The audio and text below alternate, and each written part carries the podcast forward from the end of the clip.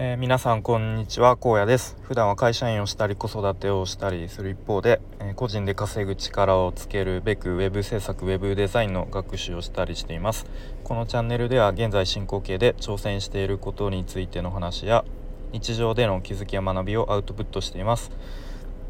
えーとちょっと今日の話は長くなりそうだしちょっとうまくまとまるかわからないんですけれどもまあえっ、とまあ、このスタイフはそもそも僕が普段ぼんやり思っていることを吐き出す場として、えーとまあ、勝手に喋、えー、ってるので、まあ、そんな感じで今日も、えー、話してみたいと思います。でもちょっとタイトルもうまく思いつかなかったので、まあ、ふわっとなんか「ファイヤーってどうなの?」みたいな タイトルにしようかなと思っています。で、まあ、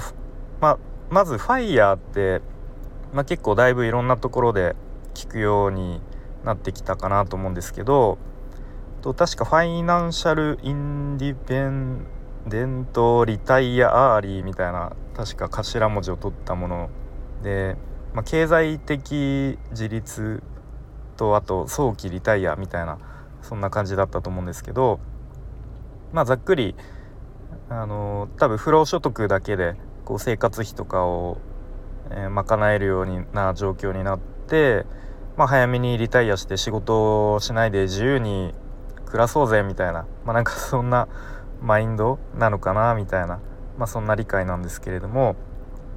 まあ、そもそもファイヤーってどどうなんですかね？結構目指している人多いんですかね？本とかも出てるから結構みんな興味あるのかなと思いつつ、まあ、個人的には、まあ、なんかサイドファイヤーとか言われてるように、まあ、働いても働かなくてもいいから、まあ、働きたい時は、まあ、ま適度に働いてまあいろいろこうなんか自由に選択肢を持っているようなまあなんかそういう状況が理想かなとは思っていますね。まああくまでも理想でそれが実現できるか可能かどうかっていうのはとりあえず置いといてって感じなんですけれどもはいで別に今日はファイヤーについて語りたいわけではなくてまあじゃあ仮にえっ、ー、とまあ僕がそのファイヤーという状態を目指していたとしたら、まあ、そのゴールまでの過程も楽しいと思うし、まあ、楽しむべきなんじゃないのかなと思思うんですよねっていう話ですね。じゃあ極端な話まあ、40代とか、まあ、50代でこうファイヤーするぞっていうゴール目標を立てたとしてそれに向けてもうめちゃめちゃお金を節約してもう浪費もせず、えー、趣味にもお金使わずにで、まあ、友人とか家族とのなんかこう旅行とかねそういう時間にもあんまりお金を使わずにひたすらなんだろう、まあ、積み立て NISA とか、まあ、なんか不動産とかに投資をしてで、まあ、じゃあ仮に本当に、まあ、40代とか、まあ、早くしてファイヤーしたとして、まあ、それって本当に幸せなのかなって思いますよね。でまあ、確かにそれ以降の人生はもう本当に自由を手に入れたのかもしれないけれどそこまでに至るまでの時間でなんか本当は得られたはずの人生の豊かさみたいなのはうん本当あったんじゃないかなって後で後悔しそうな気がします、まあ、あくまで本当にイメージです。イメージというか想像の、えー、想像ベースの話ですけれども。はい。で僕の個人的な話をするとまあここ12年ぐらいですかね。やっぱり会社に依存しきっている今の状況っていうのにまあ、危機感を感じていてなんとかそれを打開したい。で、まあ、じゃあ会社の外に一歩出たら何も思ってないっていう自分に、まあ、何かスキルを身につけないと身につけようっていう感じで、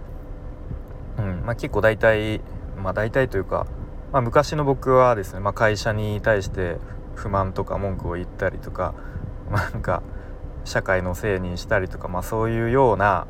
マインドだったんですけども、まあ、ここ最近はもう自分でもう誰かのせいにするんじゃなくて自分で切り開いていくんだみたいな、まあ、そんな、こうマインドでやっていますと。でまあ具体的には、まあ、今は web 制作 web デザデザインの勉強して、まあ、それによって、まあ、誰かの役に立ってで個人でも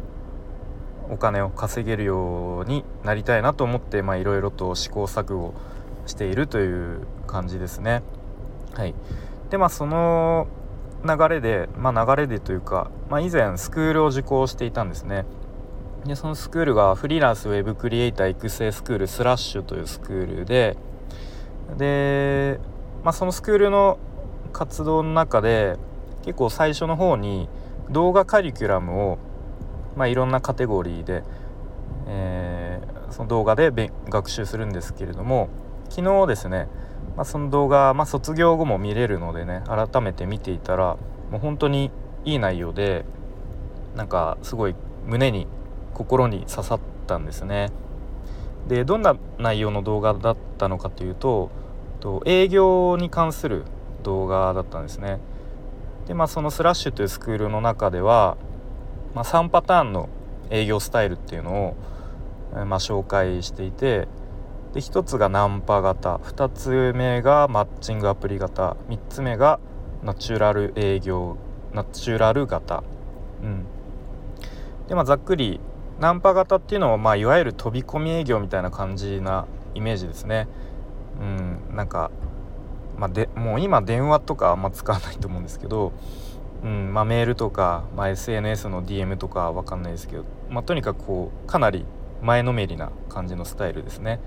で一方マッチングアプリ型っていうのは逆にこうちょっと街の姿勢というか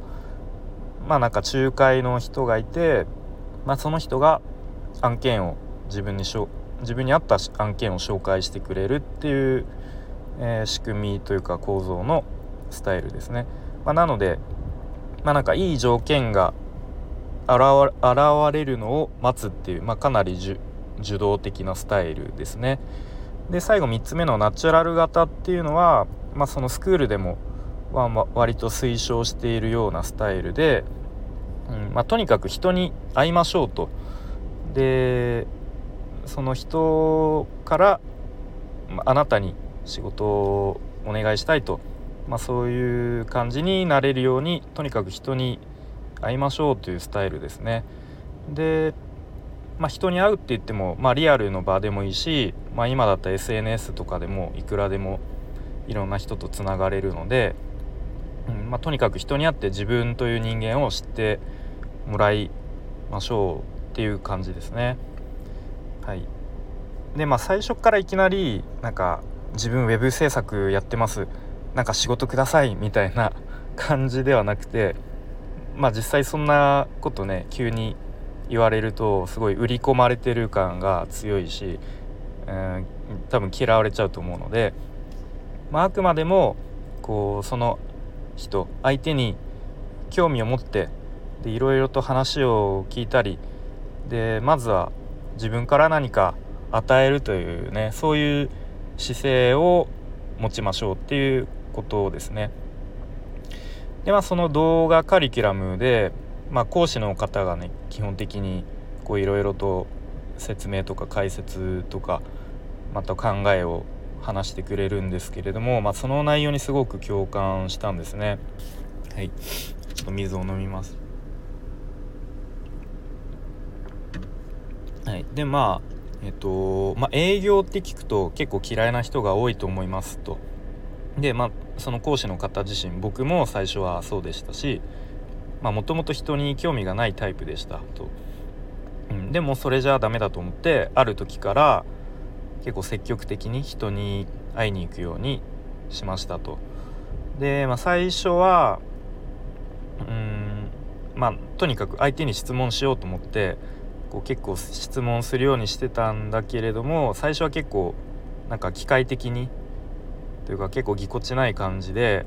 質問するようにな感じだったんだけれどもだんだんそれが楽しくなってきてその人と話すことこういろんな話をその人から聞けることっていうのがまあそれ自体が、えー、楽しくなってきたんですよねと。で、まあ、そんな風にまあいきなりこう相手に何か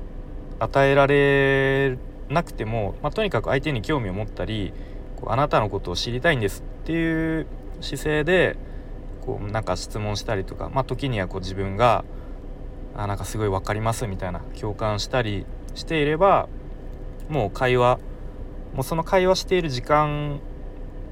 自体が、うん、なんか相手にとってああの人と話していてすごい楽しかったなとかいい時間だったなとか思ってもらえればまあそれ自体がこう、まあ、ギブというかうんとまあそれだけでいいのかなと思いますっていうような、うん、ことを話されていてあなんかまさに最近結構自分が意識して人と会ったりとか、まあ、あと初めましての人と会う時に会って話す時に意識していることと結構通じるなというふうに思ったんですね。はい、でまあなんかそんな風にこういろんな人とつながっていくとなんかふとした時にこうお仕事の依頼が来たりとか、まあ、またなんか違う人とこうつなげてくれたりとかそんな、えー、機会が出てくるそうですね。うんまあ、ただこれこの、まあ、いわゆるナチュラル型の営業っていうのは即効性があるわけではないしなんかね一時一時的にやって、まあ、それでおしまいっていうわけではないので、まあ、ある程度ずっと、まあ、筋トレみたいに継続していく必要がありますと、うん。まあ、そんなことを、えー、言ってましたね。うん、で、まあ、結構、まあ、僕ツイッターでまあ情報収集したりそういう同じような初学者の人とつながったりしていて、まあ情報が入ってくるんですけれども結構ツイッターとかで活動している人で多い営業活動っていうのはまあ、例えばウェブ制作会社にもうメールを営業メールを送りまくってそれこそ、うん、100とか200とかそれぐらいのレベルですね。でまあどっかの会社さんとつながって、まあ、そこの会社からの下請けの案件をもらって仕事をするとか、まあ、あとはまあすごいよくあるのがクラウドワークスとかランサーズっていう、えー、そういうところで案件を取って、えー、っていうまあそういうパターンが大体多いですね。でまあどの営業方法もなんか僕自身否定するつもりは全然ないしでむしろどれも決して簡単ではないしうんまあなんかどんな方法であってもね仕事を受注して、まあ、ちゃんと納品してお金を、えー、得るっていうのは素晴らしいことだと思うんですけれどもなんか個人的なまあこれは価値観なんですかね。で言うとやっぱり人とつながって、うん、なんかあなたに荒野さんにお願いしたいと言ってもらえるようになりたいっていう気持ちが、まあ、今強いですね。まあ、これはなんか、うんまあ、そんな理想論だみたいな綺麗事と言われるような考え方なのかもしれないですけれども、うん、でそこのまあ、今話してきたようなナチュラル型の、まあ、人ととにかく会いましょうっていう営業方法っていうのはなんか全然営業っていう感覚じゃないですよね。うん、むしろなんか今まで出会ったこと出会うはずのなかった人とかと出会ってでいろんな人と話をしてでそのいろんな人の価値観とか、まあ、なんか強みとかま逆にこうちょっと悩んでることとか課題とかを知るっていうのはなんか単純に面白いですよね。うん、ああそういうこと考えてるんだとかあそういう価値観なんだとか。うん、で、まあ、こんな風に考えていると、まあ、ちょっと冒頭の方にもちょっともう言ったか忘れたんですけれどもそうなんか目標とかゴールに向かって行動する過程も楽しむ方がいいよなというふうにまあなんかそんな考え方になりますね。で、まあ、あの僕富士山に何回か登ったことあるんですけれども大学大学生の時に。うんでまあ、確かに頂上に登えー、と山頂にたどり着いた時ってすごい達成感あるしすごい気持ちいいんですけれどもその登ってる過程も楽しいし途中のね、まあ、会話とか 景色とかも楽しいしでむしろ登る前にこうね一緒に行く友達とか仲間と計画立てる時間もやっぱ楽しいですよね。なので、まあ、そんな感じで、まあ、今の自分で言うと、まあ、一応ウェブ制作ウェブデザデザインを学習してスキルをつけて稼げるようになりたいっていう、まあ、そのゴールに向かって行動すること自体はもちろん、うん、大事だし大事なんですけれども、まあ、今実際まだ稼げていない今の状況でもなんかね別にしんどいとか辛いってまあ思うまあ思う時もあるんですけれども、まあ、それだけじゃなくて、まあ、その稼ぐまでの過程自体も楽しめばいいじゃんみたいな まあそんなことを思っていますという今日この頃ですね。はい。まあ何が言いたいかというと、まあ、ゴール達成までの過程も楽しもうみたいな まあそんな話ですね。はい。なんかめちゃめちゃ長くなってしまいましたが、えー、最後まで聞いていただいてありがとうございます。じゃあまたねバイバーイ。